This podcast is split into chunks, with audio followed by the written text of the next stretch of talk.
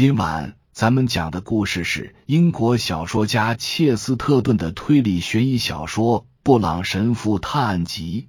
话接上回说到阿拉丁市一千零一夜，故事里的人物，他按照魔法师的指点去拿神灯，中途在花园里看到果树上结满了宝石。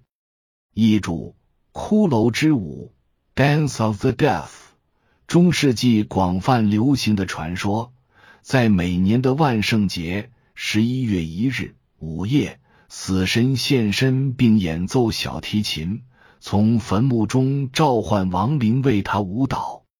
这场骷髅之舞一直持续到破晓，以亡者才会再度回到坟墓中。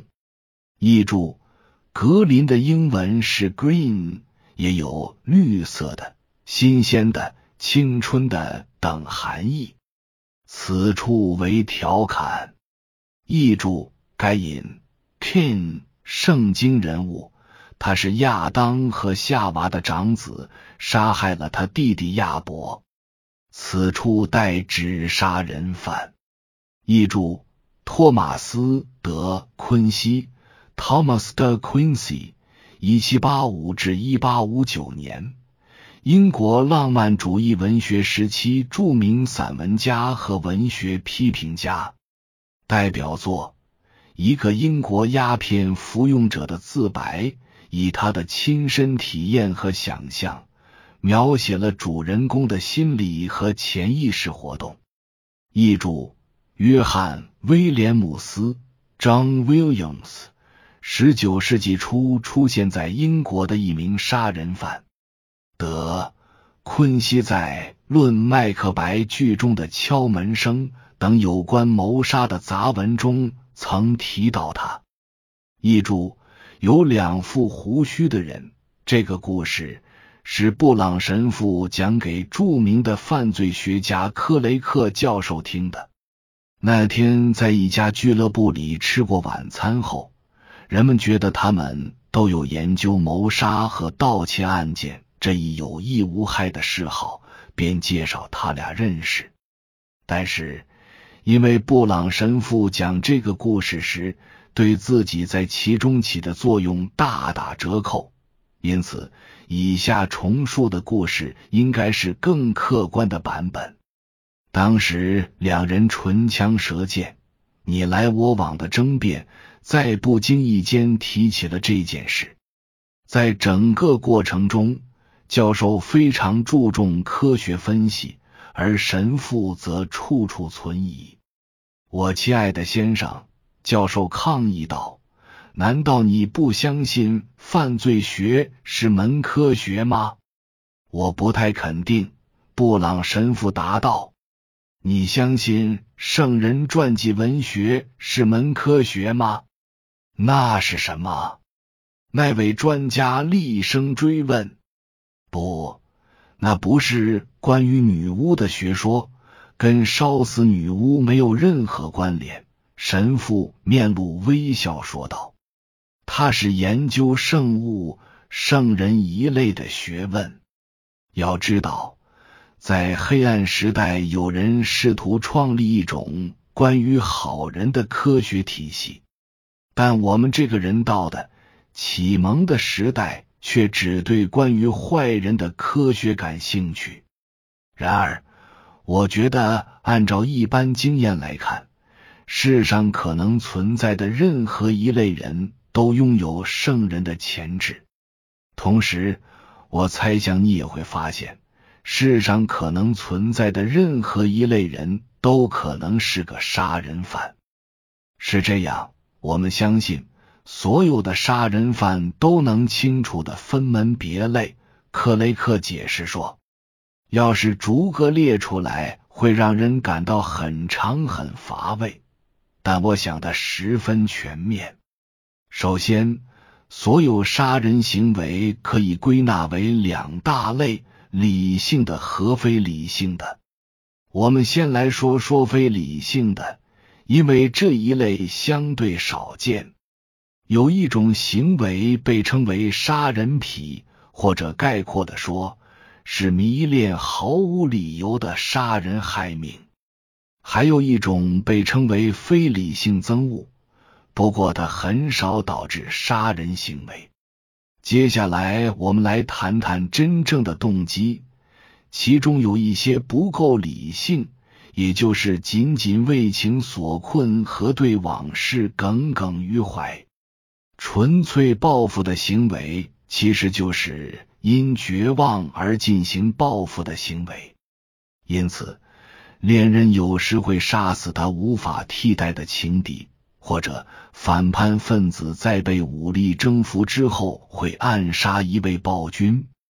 但是在很多情况下，即便在这种行为中，也能找出理性的原因。这些都属于有目的的谋杀，他们在第二大类中占大多数。我们或许可以称之为谨慎犯罪。这类犯罪又可以进一步细分为两种：一个人杀人，要么是企图夺人财物，无论那财物是非法所得还是合法继承的；要么就是意图阻止另一个人的某种行为，比如杀掉敲诈勒索者或者政敌这种案件。再比如，除掉某种消极的绊脚石，向碍手碍脚的丈夫或者妻子下毒手之类的案件，我们相信这样分类是深思熟虑的结果，并且覆盖全面。如果运用恰当的话，不过我恐怕这听上去甚是枯燥，希望没有让你厌烦。哪里哪里，布朗神父说道。如果你看我有些心不在焉，我很抱歉。事实上，我想起了以前认识的一个人，他犯了命案，但我看不出在你的杀人犯展览馆里该把他放在什么位置。他并没发疯，也不喜欢杀人，他并不憎恶他杀的那个人，他甚至都不认识被害者。自然也没什么仇好报，对方手上没有任何他想要的东西，也没有做出任何会让他想要杀人灭口的行为。被害人不可能做出任何会伤害、妨碍甚至影响凶手的事来。这个案子没有牵扯到女人，也不存在政治争端。这个人杀害了他的一个同类。而他与被害人素昧平生，只是因为一个奇特的怪念头就杀了他。这可能在人类历史上也是绝无仅有的。就这样，布朗神父以他特有的方式，像拉家常那样娓娓道来。这个故事不妨从一个足够体面的情景开场。具体的说，就是郊区居民班克斯家的餐桌，一家人正围坐在那里吃早餐。这家人受人尊敬，生活富足，通常会在这个时候谈论报纸上的各种消息。但这次议论的却是身边的一件奇事。人们有时会指责这些人只会躲在背后说邻居的坏话，不过。这样说真是冤枉了他们。淳朴的村民们会传些街坊四邻的闲话，不管是真是假。但这些居住在现代城郊的人们，在一种奇特文化的熏陶下，会相信报纸上说的任何事，诸如教宗如何邪恶，或是食人岛国王的殉难等等。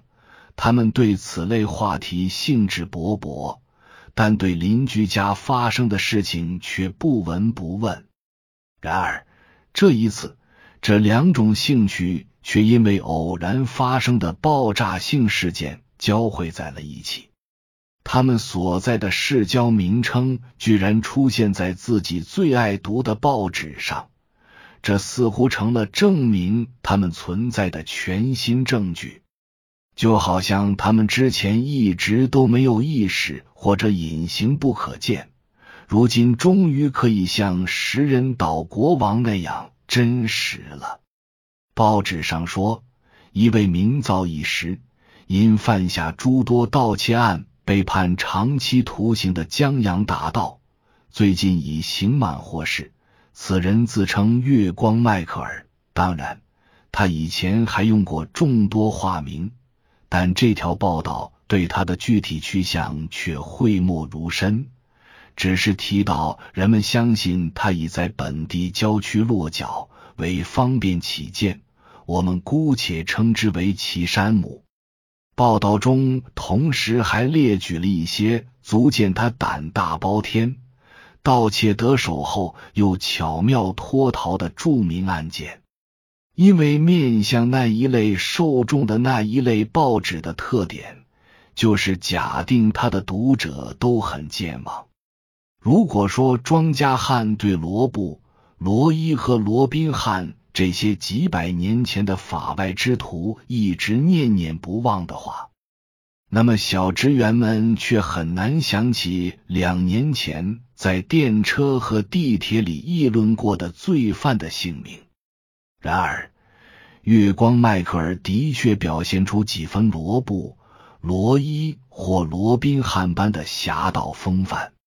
他值得化身为传奇人物，而不是仅仅当成轰动一时的新闻人物。他拥有超强的行窃手法，根本不用取人性命。他力大无比，能像玩九柱戏时轻松击倒木柱那样，把警察打翻在地，令人瞠目结舌。他把人打晕，五花大绑。往嘴里塞上破布，这些举动似乎给他从不杀人的事实平添了恐怖或神秘的色彩。人们甚至觉得，假如他取了那些人的性命，反而更像是有血有肉的人干的事。西蒙·班克斯先生是一家之主，比其他家庭成员更有学问，也更守旧。他身体结实，留着一撮灰白胡须，额上刻满了抬头纹。他一向热衷于驱闻轶事和陈年往事，因此能清楚的记起当年伦敦人夜不能寐，时刻提防着他不期而至的情景，就像弹簧腿杰克大行于世的那个时代一样。在座的有他的妻子。一位身材消瘦、皮肤黝黑的女士，她身上散发着一股尖酸刻薄的贵气。因为就算她娘家没多少文化，但远比婆家有钱。她在楼上的房间里珍藏着一条价值连城的翡翠项链，这让她在讨论窃贼的话题时拥有了无可非议的话语权。接下来是他女儿奥帕尔，也是又黑又瘦。据说他具有通灵能力，反正他自己是这么说的，因为他的家人根本就没把他的说法当回事。由此看来，钟情于通灵的人最好别投胎到一个大家庭里。他有个弟弟，名叫约翰，为人粗鲁暴躁。时常对他的通灵能力肆无忌惮的冷嘲热讽。此外，他还有个鲜明的特征：酷爱玩车。他好像不停的买车卖车，而且总是能卖出一辆破车，换回一辆更好的。对于他究竟怎样做到了这一点，经济学家们也是一筹莫展。他的弟弟菲利普也在。这个青年长着一头黑卷发，特别讲究穿着打扮。作为股票经纪人的手下，着装体面自然是分内之事。但股票经纪人很可能要说，这并不是他的全部职责所在。在场的还有一位外人，那是菲利普的朋友丹尼尔·迪瓦恩，他也是皮肤黝黑。衣着同样考究，可他蓄的胡子有几分怪异，许多人会觉得有些瘆人。是迪瓦恩将报纸上的那条消息引出来的。他发觉饭桌上的气氛不对，即将爆发一场激烈的家庭论战。为了转移大家的注意力，便巧妙的引入了新的话题。因为那个通灵的小姐开始描述她的幻想，说他在夜里看到自己窗外飘荡着一张张惨白的面孔。约翰。班克斯则针锋相对，声嘶力竭的指斥这种虚无缥缈的心灵启示。他的态度也比往常更激烈。报纸上对他们那位新来的、可能还值得警惕的邻居的报道，很快就让姐弟俩停止了争吵。太可怕了！班克斯太太尖声叫道。他一定是新来的，可这人会是谁呢？我还真不知道谁是新来的。她丈夫说，除了住在比奇伍德府邸的利奥波德·普尔曼爵士。亲爱的，他太太说，你真是昏了头，利奥波德爵士。然后他停顿了一下，又补充说，如果现在有谁提议说他的秘书是新来的。那个长着络腮胡子的人，我一直就在说他不是好人吗？自从他抢了本该属于菲利普的位置，不可能。一直沉默不语的菲利普无精打采的插了一嘴：“他没那个本事。我只认识一个生人。”迪瓦安说：“名叫卡福，住在史密斯的农场。”他平平淡淡的过着日子，但跟他聊天很有趣。我想约翰和他有些来往，他懂点车的事。偏执狂约翰应声附和。他要是能坐上我的新车，一定还会懂得更多一些。迪瓦恩微微一笑。约翰可是恨不得每个人都能有幸坐上他的新车。接着，他回想着补充说：“这也是我对他的感觉。他很熟悉汽车和旅行的事，也很了解五花八门的世界。可他偏偏要闷在老史密斯的蜂房里慢条斯理的鼓捣，还说什么他只对养蜂感兴趣。”所以才住在史密斯家里的。对他那种人来说，这个嗜好未免有些死气沉沉的。不过，我绝对相信约翰的车会给他提点神。以上是由奶锅大叔给您播讲，感谢收听。每天晚上二十一点三十三分准时开聊。